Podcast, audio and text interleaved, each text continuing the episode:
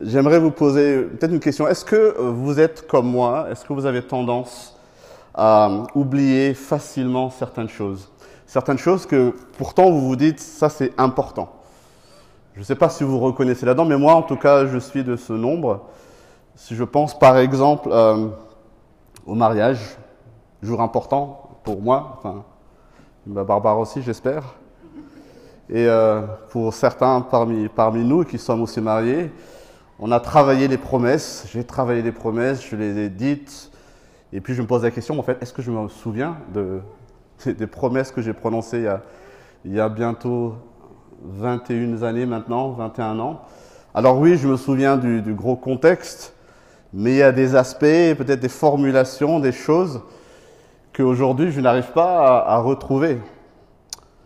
Et je ne sais pas si vous êtes comme moi dans, ce domaine. Des choses importantes et pourtant qu'on a, on peut facilement oublier.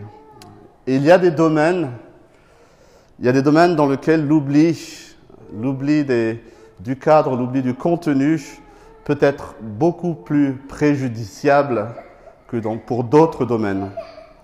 Et dans le texte qu'on va voir ce matin, c'est ce que Paul veut souligner. On va ouvrir nos Bibles dans 1 Corinthiens chapitre 15. Le texte va être aussi euh, affiché à l'écran, s'il n'est pas déjà. Merci euh, Cécile. Et en fait, ces versets que nous allons lire ce matin, du verset 1 au verset 11, ce texte s'inscrit dans un chapitre dans lequel Paul va en fait démontrer défendre auprès des lecteurs de sa lettre, auprès des, des Corinthiens, la réalité de la résurrection. La réalité de la résurrection corporelle. En fait, ce qui se passe, c'est que dans l'église de Corinthe, à cette époque, quand Paul écrit, il y a des, une, une, philosophie, des philosophies grecques, en fait, qui, qui qui les chrétiens de Corinthe où la réalité de la résurrection est remise en question. En gros, c'est de dire, oui, un jour, il y aura une forme de ce qu'on pourrait peut-être dire aujourd'hui, certaines croyances de réincarnation, l'âme va sortir et va, mais la résurrection, le corps lui-même qui va revenir d'entre les morts, ça, c'est foutaise, disaient les, les philosophies grecques de l'époque. Et je pense que c'est pas très loin de certaines croyances encore aujourd'hui parmi nous, n'est-ce pas? Et Paul, il va œuvrer dans ce chapitre 15, et on va lire que les 11 premiers versets, à rappeler en fait aux Corinthiens non seulement la réalité de la résurrection des corps, mais comment en fait cette réalité, cette promesse voit quelque part sa réalisation première dans la résurrection même de Jésus. Et que donc la résurrection de Jésus est la preuve de la résurrection à venir corporelle de tout, de tout chrétien. Et c'est ce qu'on va voir ce matin. Donc je vais lire, et pouvez suivre avec moi le texte en 1 Corinthiens 15. Je lis la parole de Dieu. Je vous rappelle, frères et sœurs, l'évangile que je vous ai annoncé, que vous avez reçu et dans lequel vous tenez ferme. C'est aussi par lui que vous êtes sauvés si vous le retenez dans les termes où je vous l'ai annoncé. Autrement, votre foi aurait été inutile. Je vous ai transmis avant tout le message que j'avais moi aussi reçu. Christ est mort pour nos péchés, conformément aux Écritures. Il a été enseveli. Et il est ressuscité le troisième jour conformément aux Écritures. Ensuite, il est apparu à Céphas, c'est le disciple Pierre, puis aux douze. Après cela, il est apparu à plus de 500 frères et sœurs à la fois, dont la plupart sont encore vivants et dont quelques-uns sont morts. Ensuite, il est apparu à Jacques, puis à tous les apôtres. Après eux tous, il m'est apparu à moi aussi, comme à un enfant né hors terme. En effet, je suis le plus petit des apôtres, et je ne mérite même pas d'être appelé apôtre, parce que j'ai persécuté l'Église de Dieu. Mais par la grâce de Dieu, je suis ce que je suis. Et sa grâce envers moi n'a pas été sans résultat. Au contraire, j'ai travaillé plus que tous. Non pas moi toutefois, mais la grâce de Dieu qui est avec moi. Ainsi donc, que ce soit moi ou que ce soit eux, voilà le message que nous prêchons. Et voilà aussi ce que vous avez cru. Et j'arrête la lecture. Nous allons voir dans ce texte une vérité centrale, c'est que il n'y a pas d'évangile, il n'y a pas de bonne nouvelle de salut en Jésus-Christ sans la résurrection de Jésus-Christ. Il n'y a pas d'évangile, il n'y a pas de bonne nouvelle sans la résurrection de Jésus-Christ. Et on va voir comment ce texte se, divise en trois parties. D'abord, le premier verset jusqu'au début du verset 3, où Paul va nous rappeler, en fait, la primauté de l'évangile. La primauté de l'évangile. Et ensuite, il va nous dire du verset 3 au verset 8 comment la résurrection est centrale au message de l'évangile. La résurrection est centrale. Et enfin, à partir de verset 9, il va nous montrer la portée universelle de l'œuvre accomplie de Christ, la portée universelle de l'Évangile. Verset 1, je relis. Je vous rappelle, frères et sœurs, l'Évangile que je vous ai annoncé, que vous avez reçu et dans lequel vous tenez ferme, c'est aussi par lui que vous êtes sauvés, si vous le retenez dans les termes où je vous l'ai annoncé. Autrement, votre foi aurait été inutile. Par rapport à ce souci qu'il y avait dans cette église de Corinthe où on ne croyait pas à la résurrection d'entre les morts, quelle est la stratégie de Paul qu'on voit dans ce, texte? Quelle est sa stratégie pour corriger cette erreur? Paul va revenir aux fondamentaux. Il commence par les fondamentaux du message de l'Évangile. Je pense qu'on est tous d'accord avec moi que, quelle que soit l'œuvre qu'on essaie d'accomplir, si les fondations ne sont pas saines, si les fondations ne sont pas saines, toute construction est en danger sur cette fondation, n'est-ce pas? Et donc Paul ici va rappeler l'évangile, la bonne nouvelle du salut en Jésus. Dans toutes ces lettres qu'il a écrites, Paul ne va cesser de rappeler encore et encore le message de l'Évangile. C'est quelque chose que lui ne considère jamais comme acquis. Parce que c'est tellement facile d'en oublier le message principal. C'est tellement facile de modifier, de diluer le message de l'Évangile. Et Paul, ici au verset 1, il dit une chose, il appelle les chrétiens, il nous appelle chacun à tenir ferme dans cet évangile. C'est cet évangile qui dit qu'il sauve, mais notez dans le texte à une condition. Une condition, à condition, si vous le retenez, en parlant de l'évangile, si vous le retenez dans les termes où je vous l'ai annoncé. Sous-entendu, encore faut-il retenir, comprendre et croire l'Évangile dans sa globalité. Et pas diluer, enlever des points, s'approprier certaines choses et faire un petit filtre, un petit tri personnel. Si on change les termes de l'Évangile, si on minimise ou on enlève certains aspects, ce n'est plus le même Évangile, nous dit Paul. Et alors, notre foi ce semblant de foi qu'on pourrait avoir, Paul nous dit, votre foi serait vaine. Et certains parmi nous disent croire en l'évangile. Et la question peut-être c'est, en quel évangile avez-vous cru? Est-ce que vous avez vraiment saisi la portée des, points fondamentaux de l'évangile? Au verset 3 de notre texte, Paul écrit, Je vous ai transmis avant tout le message que j'avais moi aussi moi aussi, pardon, reçu. Et en fait, l'expression avant tout ici signifie en premier lieu. On pourrait le traduire, et certaines versions, je ne sais pas si c'est le cas avec vos Bibles, certaines versions vont traduire Je vous ai transmis un enseignement de première importance. ce que j'avais moi-même reçu. Paul rappelle aux Corinthiens la primauté de l'Évangile, l'importance cruciale du message de l'Évangile. Bien comprendre l'Évangile est de première importance. Tout n'a pas la même importance dans les doctrines, dans ce qu'on croit, etc. Mais la fondation, elle, notre foi placée dans le juste évangile, ça c'est la première importance. Sinon tout le reste, tout ce qu'on peut croire au-delà de ça, s'écroule. Et Paul nous fait comprendre ici que lui aussi, il a été enseigné. C'est ce qu'il a reçu. Il retransmet ce que lui-même a reçu. En fait, ça nous fait réaliser que les tout premiers chrétiens du premier siècle s'enseignaient réciproquement, se répétaient les uns aux autres les fondements de l'Évangile.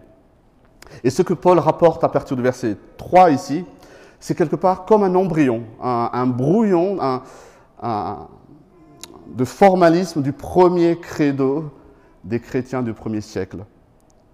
En fait, c'est quelque chose qui se répétait et qu'on faisait répéter aux chrétiens. Les chrétiens qui se reconnaissaient, en fait, croyaient en ces quelques lignes très courtes, n'est-ce pas? On peut le voir, verset 3. Christ est mort pour nos péchés, conformément aux Écritures.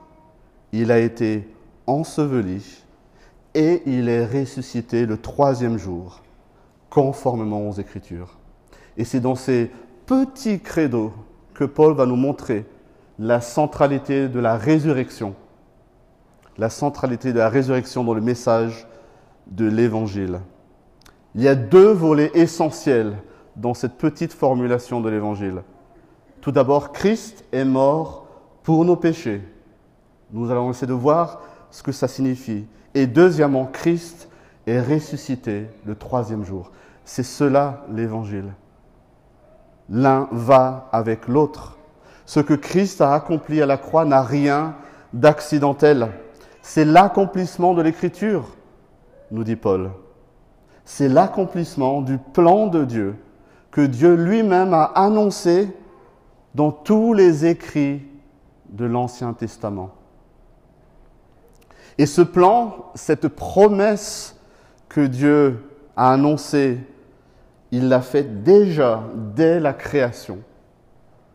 Dès la création, dans le jardin d'Éden, avec le premier homme, la première femme, Adam et Ève, alors qu'ils venaient de trahir Dieu, ils venaient de désobéir, ils venaient de pécher, et causant ainsi la malédiction sur tout ce que Dieu a créé et sur toute la descendance qui allait venir, à ce moment-là, Dieu annonce déjà son plan.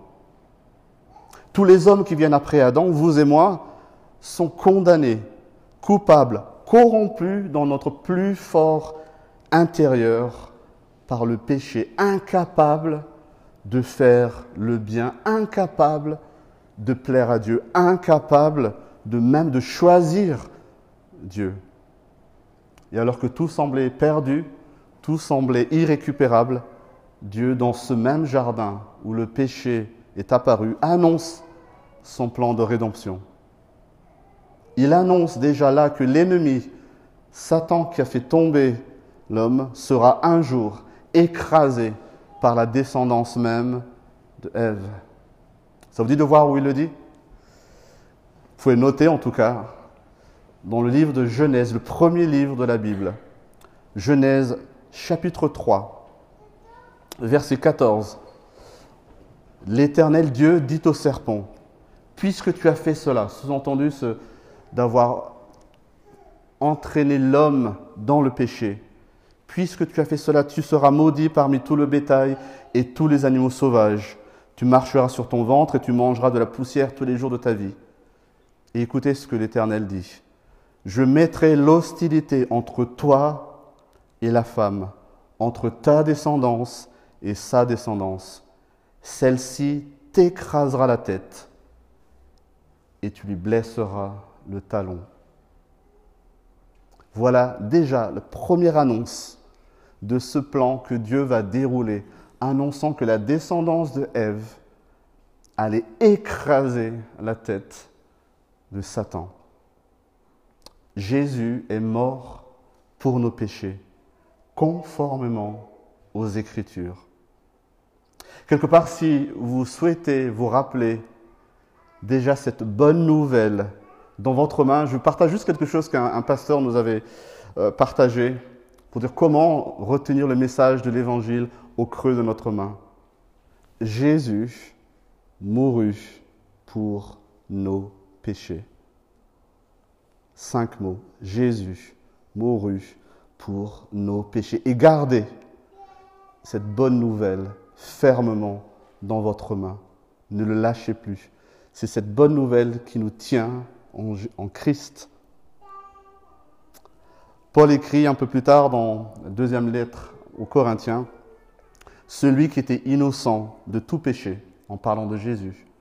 Dieu l'a condamné comme un pécheur à notre place, pour que dans l'union avec Christ, nous soyons justes aux yeux de Dieu. C'est ça le, mystère et la beauté de l'Évangile.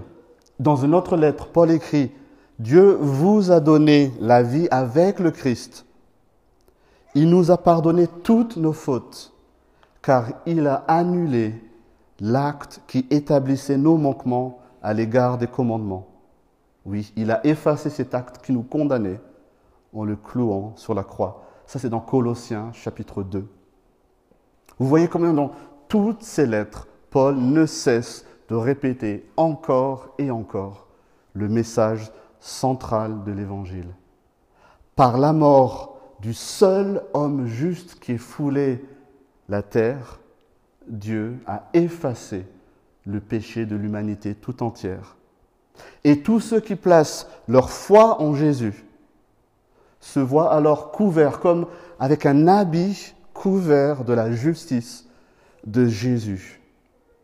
Si c'est notre cas ce matin, si on a placé notre foi en Jésus, dans ce qu'il a accompli à la croix, Dieu ne nous voit pas tels que nous sommes en vrai.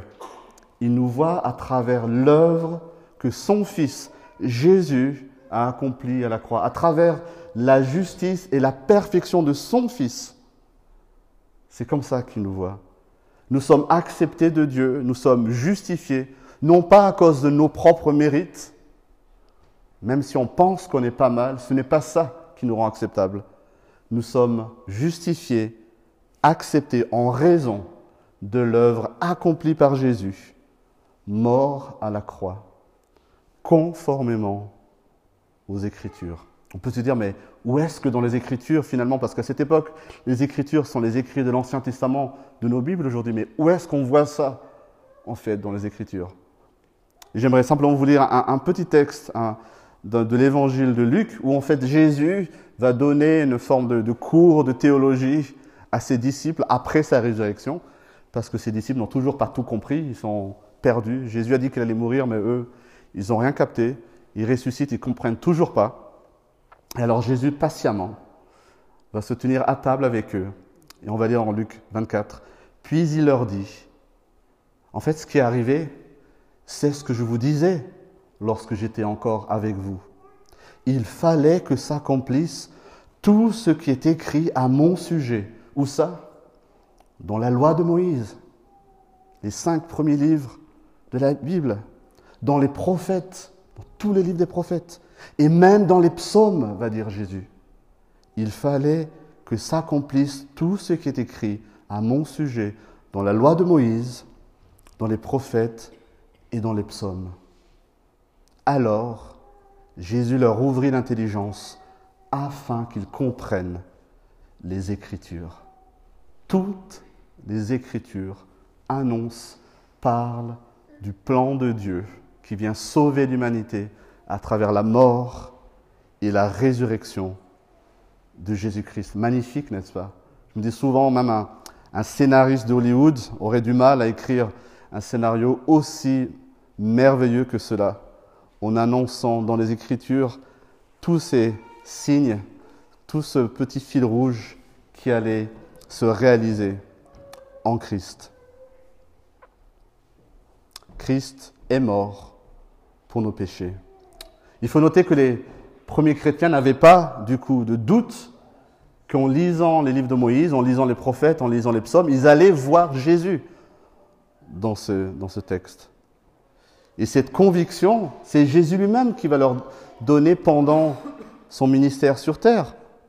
Un jour, alors que les pharisiens vont encore une fois le défier, une fois de plus, il va citer un événement que tous les juifs de l'époque connaissaient, faisant référence à sa future résurrection. Il va parler de Jonas. Il va dire de la même manière que Jonas est resté trois jours dans l'eau, eh bien le Fils de l'homme aussi sera trois jours, et ce sera le signe qui vous sera donné. Toutes les Écritures annonçaient déjà la résurrection, la mort et la résurrection de Christ. Alors peut-être que cette semaine ou dans les prochaines semaines, quand vous relirez ces écrits, vous aussi, vous allez voir avec émerveillement ces petits indices qui indiquaient la mort et la résurrection de Christ. Jésus est mort et il est ressuscité. Et c'est ce que nous célébrons ce matin. Il a été enseveli, nous dit notre texte, et il est ressuscité le troisième jour, conformément aux Écritures. Et regardez comment Paul écrit son texte ici. Regardez son argumentaire.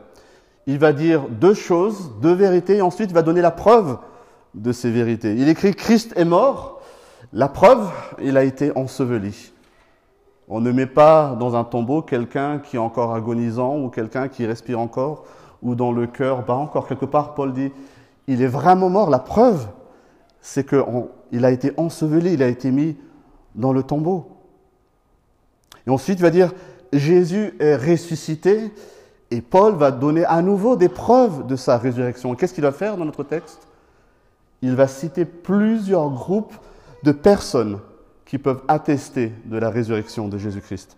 Verset 5, ensuite il est apparu, en parlant de Christ, il est apparu à Céphas, puis aux douze, et puis aux cinq cents frères et sœurs à la fois, dont la plupart sont encore vivants, puis à Jacques, puis à tous les apôtres, et enfin Paul va dire, à moi-même il est apparu.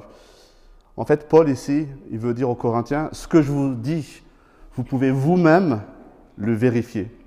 Plusieurs de ces témoins de la résurrection, au moment où je vous écris cette lettre, ils sont encore vivants. Allez les questionner. Ne me prenez pas juste avec mon propre mot. Certains sont encore vivants au moment où Paul écrit cette lettre. Et notez un peu comment Paul parle de Jacques. Il mentionne Jacques. On l'a vu la semaine dernière. Jacques, c'est un des frères de Jésus membre de sa famille qui, au moment où Jésus était vivant, en fait, ne croyait pas en Jésus. Avec le reste de sa famille, le traitait presque de fou. Il faisait partie de, ces personnes qui ne voulaient pas croire que Jésus était le Fils de Dieu. Et pourtant, Paul nous dit, Jésus est apparu à Jacques. Et ce Jacques est devenu, après la résurrection de Christ, un des piliers de l'église de Jérusalem. Lui qui a vu son frère, on va dire, grandir avec lui, j'imagine, jouer avec lui, vous pouvez imaginer, lui, Dieu, mais non, n'importe quoi. Et pourtant, qu'est-ce qui s'est passé? La résurrection de Jésus change tout. Ce même Jacques va accepter plus tard, selon la tradition, de mourir en martyr pour le Christ. Qu'est-il arrivé pour que Jacques confesse Jésus comme le Sauveur, comme le Dieu incarné, la résurrection glorieuse de Jésus. Je ne sais pas si vous connaissez C.S. Lewis, un auteur du XXe siècle, philosophe britannique, qui a écrit notamment les Chroniques de Narnia. Il disait, j'ai déjà cité cette euh, citation, que le christianisme est soit d'une importance infinie, soit sans importance du tout ce que le christianisme ne peut pas être, c'est d'une importance moyenne. C'est soit infiniment important, soit ça ne l'est pas. Je vais reprendre cette citation pour parler ainsi de la résurrection. La résurrection de Christ est soit d'une importance infinie, majeure, primordiale dans notre foi, soit elle ne l'est pas du tout et notre foi est vaine. Ce que la résurrection ne peut pas être, c'est d'une importance relative dans le message de l'Évangile. Si Jésus n'est pas réellement, corporellement ressuscité, alors notre foi est vaine. Ça voudrait dire qu'on aurait placé notre foi, autant que nous sommes ici, dans un simple homme. De plus, un menteur, parce que lui-même avait annoncé sa résurrection, et s'il n'est pas ressuscité, ben, on aurait placé notre foi dans un menteur en plus de cela. La réalité de la résurrection de Christ est capitale pour notre foi. Christ est ressuscité pourquoi? Pour proclamer sa victoire. Proclamer sa victoire d'abord sur la mort elle-même, pour démontrer que lui-même est Dieu et que la mort n'a aucune prise sur lui. Paul va écrire dans une autre lettre en Éphésiens, Dieu a déployé la puissance qu'il met en œuvre en notre faveur, dans toute sa force, en la faisant agir dans le Christ. Quand? Lorsque Dieu l'a ressuscité d'entre les morts. C'est dans cette résurrection d'entre les morts que Dieu a manifesté la puissance qui aujourd'hui encore est déployée en nous. Christ est ressuscité pour proclamer la victoire absolue sur la mort. Christ est ressuscité pour proclamer la victoire sur le péché lui-même et sur Satan, ce serpent qu'on voit dans le Jardin d'Éden et pour lequel il va écraser la tête. Mort, où est ton aiguillon? Enfer, où est ta victoire? Voilà le chant que Paul va entonner dans une autre de ses lettres. Mes amis, il n'y a pas d'évangile, pas de bonne nouvelle sans la résurrection de Christ. Mais qu'est-ce que ça change pour nous que Christ soit ressuscité? La résurrection de Christ nous donne l'assurance que la victoire sur la mort, le péché et sur Satan est acquise une fois pour toutes. Lorsque le doute peut nous envahir, on peut proclamer cette vérité. Si Christ est notre Seigneur, alors nous avons la victoire. Pourquoi? Parce que lui a déjà vaincu. La résurrection de Christ nous donne aussi de l'espérance. En 1 Thessaloniciens, Paul écrit, En effet, puisque nous croyons que Jésus est mort et ressuscité, nous croyons aussi que Dieu ramènera par Jésus et avec lui ceux qui sont morts. Ou encore en Romains 8, si l'esprit de celui qui a ressuscité Jésus d'entre les morts habite en vous, si vous avez placé votre foi en Christ, celui qui a ressuscité le Christ rendra aussi la vie à vos corps mortels par son esprit, par son esprit qui habite en vous. Beaucoup de versets qui nous montrent que cette résurrection de Christ préfigure la résurrection de tous les croyants. La mort n'a pas d'emprise éternelle sur nous. Oui, nous allons mourir, mais nous n'allons pas rester morts. Nos corps ne vont pas rester sous terre. Nous allons aussi ressusciter. Notre corps mortel aujourd'hui imparfait, avec les maladies, les handicaps, tout cela, nous dit la Bible, n'est que temporaire. Dieu a prévu un nouveau corps pour tous les croyants. Nous sommes quelque part en ce moment même dans une salle d'attente, sachant que de l'autre côté de la porte, un corps glorieux nous est réservé. Voilà l'espérance que nous donne l'Évangile. Voilà l'espérance que nous donne la résurrection de Christ. Et la question, cet Évangile, Christ mort pour les péchés, Christ ressuscité, comment est-ce que maintenant ça, ça rayonne sur l'humanité Quelle est la portée de cet évangile? Et on va le voir du verset 8 au verset 10 de notre texte ce matin. Paul va parler de lui-même. Il veut nous montrer à travers son témoignage la portée illimitée de l'œuvre de Christ à la croix, la portée illimitée de l'évangile. Il va écrire ailleurs que l'évangile, c'est la puissance pour le salut de quiconque croit. Quiconque croit, Dieu est prêt à le sauver. Et Paul nous rappelle dans ce texte comment Jésus s'est révélé à lui, comment Jésus est apparu sur la route de Damas alors qu'il se rendait à Damas pour en fait persécuter l'Église, Christ ressuscité lui est apparu. Mais surtout, la, la fin de notre texte nous montre comment Paul est reconnaissant de la grâce que Dieu lui a accordée. Lui qui était un persécuteur des chrétiens, lui qui était un persécuteur de l'Église.